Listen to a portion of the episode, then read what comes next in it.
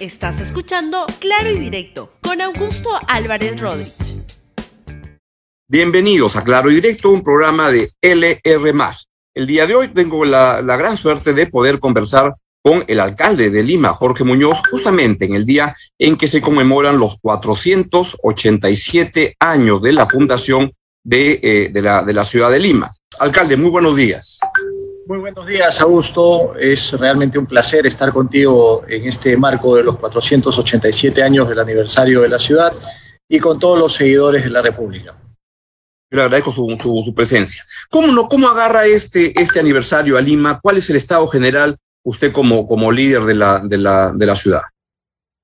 Mira, es una época compleja, es una época difícil, estamos todavía en medio de una pandemia eh, con una eh, creciente ola producto de esta variante de la Omicron, con muchos contagios, eh, con inestabilidad política, pero también a pesar de eso y a pesar de las diversidades y de las carencias y de los retos que tiene la ciudad, siempre con mucho optimismo, ¿no? Y con cosas eh, po positivas para el futuro. Hoy en la mañana acabamos de firmar un convenio con CAF, ha venido el presidente de la CAF, el señor Sergio Díaz Granados, con tres vicepresidentes para poder firmar ese convenio que es una cooperación técnica no reembolsable por 600 mil dólares para la recuperación de lo que es el río Rímac.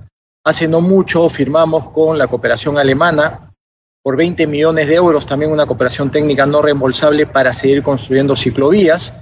Eso nos va a permitir tener 114 kilómetros más de ciclovías. Entonces hay, a pesar de muchas cosas difíciles, eh, acciones que se van concretando. Ayer presentábamos, por ejemplo, un balance donde hemos eh, puesto a disposición de, la, de, los medios y de la gente que conozcan que hemos entregado más de 900 obras, eh, entre las pequeñas, medianas y grandes. Eso es un número muy importante porque es en 1.100 días de gestión que hemos entregado esas obras. Y eh, son cosas que se van haciendo y que se van dejando a los ciudadanos, pero como no todo es cemento, sino también hay una serie de acciones que tienen que ver muchísimo con el ciudadano. Hemos fortalecido nuestras ollas comunes, tenemos más de 700 ollas comunes a las que hemos llegado. Hay, por supuesto, todavía una cantidad muy importante, que es casi el doble de ese número, que todavía tiene que ser atendido. Eh, tenemos también un trabajo que se viene realizando, aun cuando no somos autoridad sanitaria, que es muy importante, en tres vacunatorios que maneja directamente la municipalidad, el del Parque de la Exposición, el de eh, Mesa Redonda y el de Amancaes en el RIMAC. Estamos también trabajando con nuestras cuatro plantas de producción de oxígeno medicinal ante la eventualidad que podamos tener necesidad de oxígeno medicinal como se tuvo en la segunda ola. Eh, acabamos también de armar una cadena, cuatro cadenas de frío para sumarnos a la colaboración de eh, la distribución de vacunas, es una colaboración para el MINSA, en fin, varias otras cosas más que estamos haciendo en estos 1100 días y ese es un balance muy rápido y apretado de lo realizado hasta ahora. Quienes quieran entrar a ver un detalle de las obras lo pueden encontrar en la, en la página web del, del, del, municipio. ¿Dónde lo pueden encontrar este, este balance de todas las obras? Está en la página web del municipio y además vamos a hacer una cosa, te vamos a hacer llegar un link con estas obras y además un video para que si tú consideras pertinente lo puedas revisar. Lo, lo, lo ponemos para que lo, lo, vea toda la, la, la audiencia. ¿Y Perfecto. cuál es el, el, la, el, la, obra de cemento, sin cemento, a la, a la, cual usted le tiene más aprecio? Que usted diría, cuando deje de ser alcalde dentro de un año, este, ¿cuál diría que usted es la, la que más va a recordar, la que es el legado más importante de su gestión como, como alcalde de Lima? Bueno, hay varias, Augusto. Mira, por ejemplo, hay algunas que eh, son como, y permíteme un símil, esos mediocampistas de un equipo de fútbol que no brillan mm. mucho, pero que son los que le dan la consistencia al equipo. Por ejemplo, ¿a cuál me refiero? A Malásquez. Es una obra que une La Molina con Pachacamac. Son cerca de 10 kilómetros y eso se suma a lo que es Poblete en Cieneguía, que se interconecta. Esa suma se, te da casi 30 kilómetros de vías que se han hecho en esa zona eh, este de la, de la ciudad. Eh, pero adicionalmente a eso acabamos de entregar Guaylas o Defensores del Morro, que era una necesidad para salir al sur, o un viaducto a la altura de Villa, que también eh, descongestiona los vehículos que vienen de Pedro Miota hacia la Avenida del Sol, Pedro Miota en San Juan de Miraflores, la Avenida del Sol en Villa El Salvador. Pero adicionalmente eso estamos construyendo dos o tres obras más que van a ser muy importantes. En, este momento tenemos un 12% de avance de lo que es Pasamayito, esa obra por los cerros entre Comas y San Juan del Urigancho, que va a ayudar a que los ciudadanos se puedan trasladar muy rápidamente y con seguridad en menos de 30 minutos entre estos dos distritos. Adicionalmente a eso estamos construyendo la ampliación del metropolitano que lo vamos a poner al servicio de la ATU, son 10.2 kilómetros entre Independencia y Caraballo, son 18 nuevas estaciones que estamos construyendo en ese espacio y una obra que es, eh, digamos, más céntrica es la del óvalo monitor, donde hay un viaducto de casi dos kilómetros de extensión, tiene un avance de 67%, va a dar una mejor fluidez a lo que es el tránsito entre eh, Surco y La Molina. Entonces son elementos, obras de cemento que van a quedar para el futuro, pero también hay obras de cemento que van a quedar y que tienen que ver mucho con, con el ser humano, como por ejemplo lo que hicimos con la beneficencia, es esta casa de todo, Palomino, ¿no? Después de haberlos tenido en Hacho, en un espacio temporal, hay una casa definitiva para ellos. Y hay una serie de albergues que también hemos construido. Entre ellos, por ejemplo, hemos habilitado dos casas de protección a mujeres que estaban sufriendo violencia intrafamiliar, una en Ate y la otra en San Juan del Urigancho. Y esto es una enseñanza también de la época de la pandemia, donde vimos que la violencia intrafamiliar crecía muchísimo y teníamos que atender este tipo de cosas que son muy importantes. ¿Cuáles son las, acciones que le hubiera gustado este, emprender y que ya no va a ser posible realizar en, el año que falta? Las frustraciones que se le quedan de, no haberlas podido emprender. Mira, un tema que se está quedando o se ha retrasado eh, muy notablemente es el tema de los teleféricos. Nosotros prometimos poder lograr una conexión entre la línea 1 del metro y lo que es la estación de Naranjal en Independencia, la línea 1 del metro en San Juan del Urigancho y la estación de Naranjal en eh, Independencia a través de este teleférico. Eh, teníamos nosotros una permisión del Ministerio de Vivienda, nace la ATU y la ATU al nacer y al tener funciones nos dice ahora ya no van a ustedes tener las autorizaciones del Ministerio de Vivienda, sino las tienen que tener de la ATU hemos pasado por un proceso de replanteamiento desde cero que nos ha llevado a tener la semana anterior recién la autorización para nosotros manejar, es decir, se han declarado viables tanto el teleférico ese que menciono, yo tengo el Agustino, y entonces en los próximos días tenemos que firmar una nueva adenda con la ATU para poder ejecutar la obra. Es evidente que por el plazo que tenemos, eh, por lo menos lo vamos a dejar sembrado pero no lo vamos mm. a poder ejecutar como había sido nuestro sueño, vamos a decirlo así. Claro. Y pensando en una, visión de largo plazo, ¿qué, con la experiencia que, ha tenido en estos años, ¿qué cambios cree usted que debe haber estructurales en la organización, en la, en la estructuración del municipio con otros organismos públicos? Lo escuchaba un poco más temprano y decía que usted ha tenido de vecinos a cuatro presidentes de, la, de la República, que, es, deberían haber, estado en, en, 5 por 4 en 20 años y usted este, durar solo cuatro años. Este, ¿cómo, ¿Cómo insertar mejor al municipio de Lima? Este, ¿qué, es lo que piensa? Estas ideas de, que sea un solo municipio para y no tener tantos municipios distritales, etcétera. ¿Cómo cambiaría el, municipio para el futuro? Sí, Augusto, ese es un punto fundamental.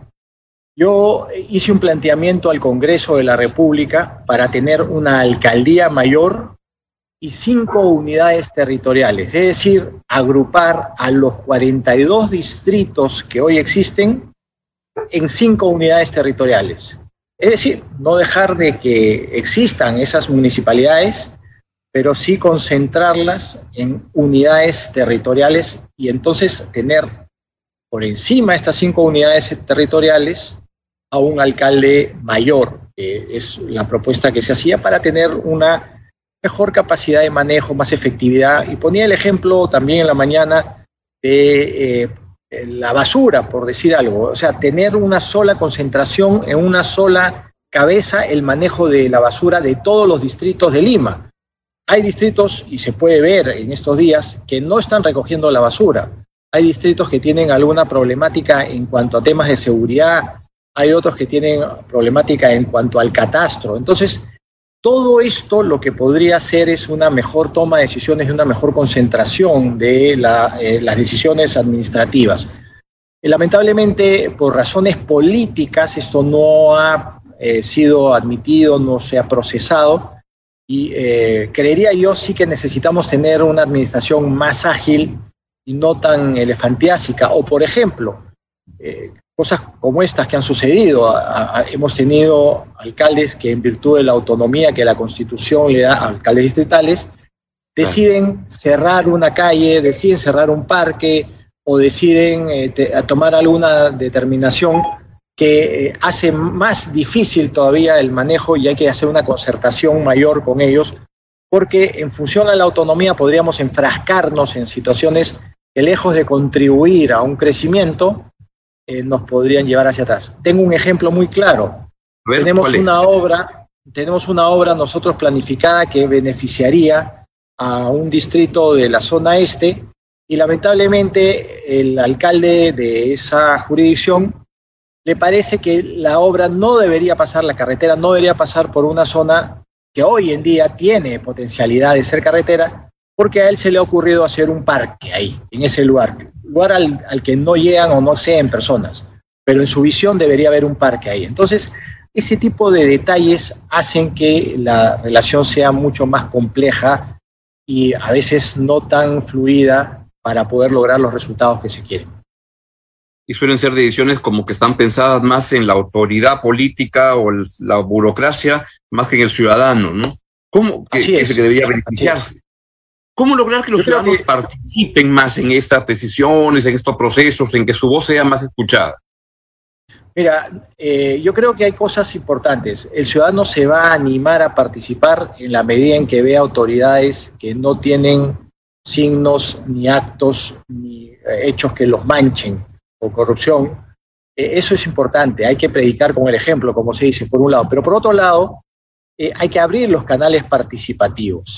Y en esa apertura de los canales participativos es muy importante también tener registros de organizaciones sociales. Eh, un, ejemplo muy claro. Acá tenemos dos equipos de fútbol que son los equipos más populares. Y sus barras son barras muy agresivas a veces cuando se encuentran mm. entre sí. Hemos logrado que estos dos equipos populares inscriban sus barras en un, registro único de organizaciones sociales y hacerlos trabajar en conjunto, justamente dándoles ese norte de que el trabajo que ellos realizan es un trabajo por los ciudadanos, no es un trabajo de antagonismo ni de diferencias deportivas, sino buscar eh, mejoras en la, en la comuna. Ellos nos han ayudado en muchos aspectos, a veces a pintar calles, a arreglar, a ordenar, y ese es un poco lo que debería suceder, pero a una escala todavía mayor. Y que refleja que el entusiasmo ciudadano se puede encaminar bien este, este esfuerzo y esta, esta vitalidad que tiene en vez de agarrarse a, trompadas para, para, acciones conjuntas en beneficio de la ciudad y de la gente misma, ¿no? Así es. E, e, cuando uno tiene muy claro que el eje central de cualquier acción es el ciudadano, no hay pierde. Los resultados son otros. ¿Cómo, ¿Cómo, ha visto que es la actitud de los, de los limeños o de los que viven en, Lima, porque es una ciudad eh, donde viene de gente de tantos lados, este, con la ciudad? A veces veo que no hay una relación de empatía de, la, de, de los limeños con su ciudad. Lo veo hasta, no hay, no sé, en otras ciudades suelen abundar este, los stickers de I love my, ciudad y esto. Como que Lima no es algo, o, usted cree que estoy equivocado. Lima es una ciudad que es una mixtura y a veces mm. eh, producto de esa migración, de esa llegada, de búsqueda de oportunidades de ciudadanos de provincias, y de hecho Lima es la ciudad más provinciana del Perú, en esa llegada la ciudad al principio no les ofrece una situación de brazos abiertos, muchos tienen que pasarla muy difícil porque no hay una verdadera oportunidad en la ciudad, sino que se la tienen que ir logrando, se la tienen que ir plasmando o procurando. Entonces, ese primer momento es un momento complejo, es un, momento difícil. Después, producto de esa mistura, hay personas que van entendiendo que nosotros somos muchas eh, culturas, pero una sola visión. Y esa sola visión es lo que debe amalgamar o darnos la unidad. Eh, todavía hay un trabajo que hacer y creo sinceramente, Augusto, este trabajo tiene que ponerle el foco muy profundamente a una clase que es importante, que es la clase media. La clase media es una suerte de colchón donde nuestra sociedad puede descansar y encontrar muchísimas cosas buenas. Es una clase que hoy en día ha generado muchos emprendimientos, eh, muchas cosas conseguidas por esa fuerza en sí mismo. Pero las autoridades tenemos que estar absolutamente comprometidos y tenemos que saber leer esa fuerza para poder justamente trabajar por ellos y para ellos. Un ejemplo eh, es eh, Pasamayito. Pasamayito es una, una vía que se hizo sin la participación del Estado originalmente, una trocha, y por ahí pasan hoy en día vehículos.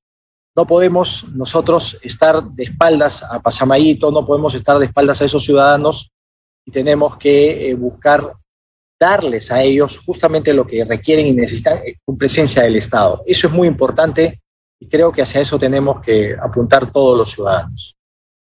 Una pregunta final, ¿cómo va a aprovechar el último año de su gestión como alcalde de Lima, que es el 25% de, de, su, de su espacio, su mandato?